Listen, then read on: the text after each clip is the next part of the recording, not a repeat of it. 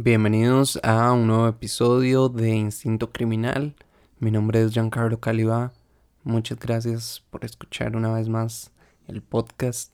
Quiero agradecerles porque realmente la respuesta y el apoyo ha sido súper inesperado, la verdad. La cantidad de personas que lo han escuchado en la cantidad de países que lo han escuchado es más de lo que yo esperaba y de verdad quiero agradecerles por todo el apoyo.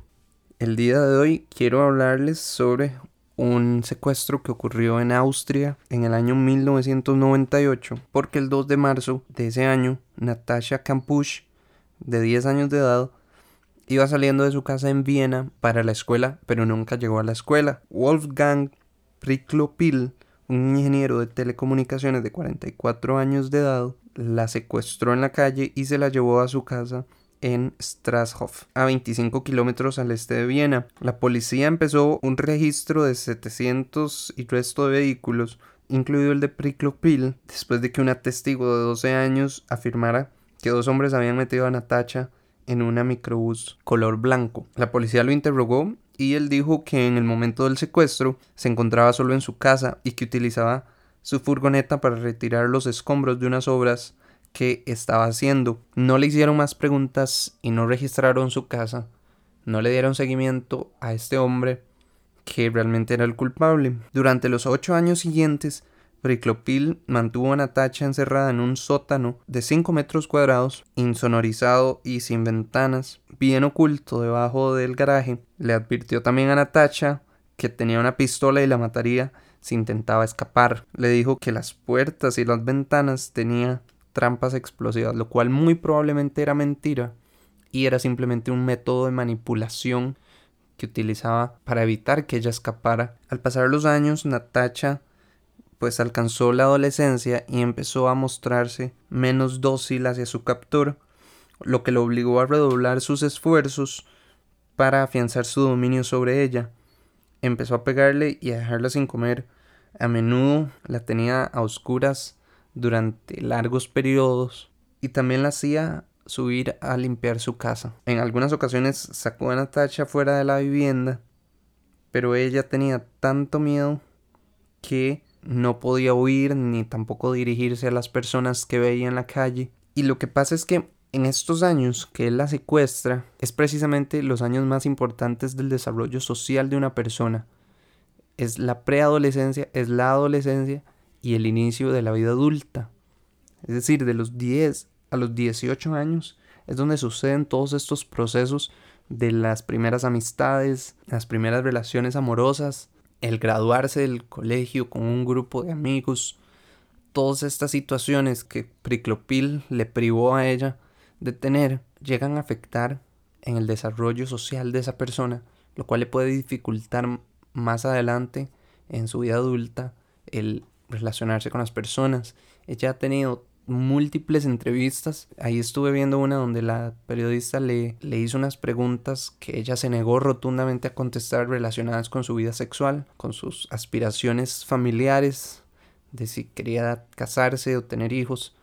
Ella se negó rotundamente a contestar preguntas sobre ese tema, alegando que eso es únicamente de su incumbencia y no de nadie más entonces ella no comentó al respecto de su vida sexual ni de su vida en familia porque se habla mucho de los abusos sexuales que ella sufrió durante estos años con Priclopil secuestrada en su sótano. Hasta que el 23 de agosto del año 2006 cuando Natacha ya tenía 18 años de edad vio por fin la oportunidad de escapar. Priclopil le había pedido que aspirara su carro en el patio y en eso a él entró una llamada al celular, entonces se aleja para escuchar mejor el teléfono y ella deja encendida la aspiradora y únicamente se salta la verja de la entrada y corre calle abajo pidiendo ayuda a todas las personas que se encuentra. Mm, al principio la ignoran y al final logra convencer a una señora de que llame a la policía y logran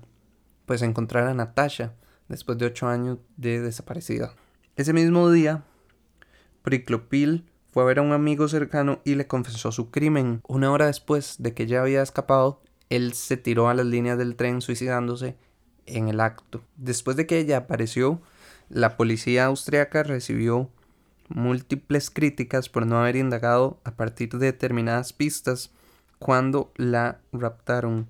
Durante los años siguientes se rumoreaba que, y esto también por la declaración de la niña testigo que dijo que habían sido dos hombres los que habían secuestrado a Natacha, pero ella misma confirmó que solo se trataba de uno, no había tenido cómplices y había actuado completamente solo. Entonces, este es un ejemplo muy claro de cómo, por ejemplo, en los casos como el de Madeleine McCann, que ya hemos hablado acá en el podcast, no hay que perder nunca la fe de que la víctima se encuentra con vida y sana, porque este es un muy claro ejemplo. Ella estuvo toda su adolescencia capturada y hay otros casos donde las muchachas pasan alrededor de 20 años secuestradas y logran después sobrevivir, escapar de sus captores. Entonces es un claro ejemplo de cómo no los papás no deben perder la fe y de hecho no lo han hecho.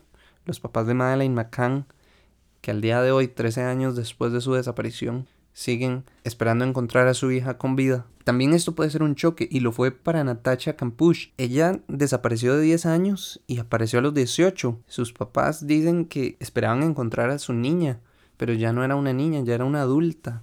Entonces esto puede ser todo un golpe emocional para ambas partes, para los papás, para ella. Como ya lo mencioné, su desarrollo social puede verse muy afectado y retrasado por estos ocho años de secuestro pueden afectar todo eso. Incluso es, un caso muy particular porque él le daba educación, le daba libros para leer, celebraban ciertas fiestas con ella y nos deja ver el perfil del secuestrador como una persona incapaz de relacionarse formalmente o voluntariamente con otras personas de su edad, porque tuvo la necesidad de secuestrar a una niña de 10 años y pasar todos estos momentos con ella. Entonces, eso es lo que deja un poco ver eh, lo que era Wolfgang Priklopil en este caso, en este secuestro a Natasha Kampusch. Nuevamente, gracias por escuchar el podcast.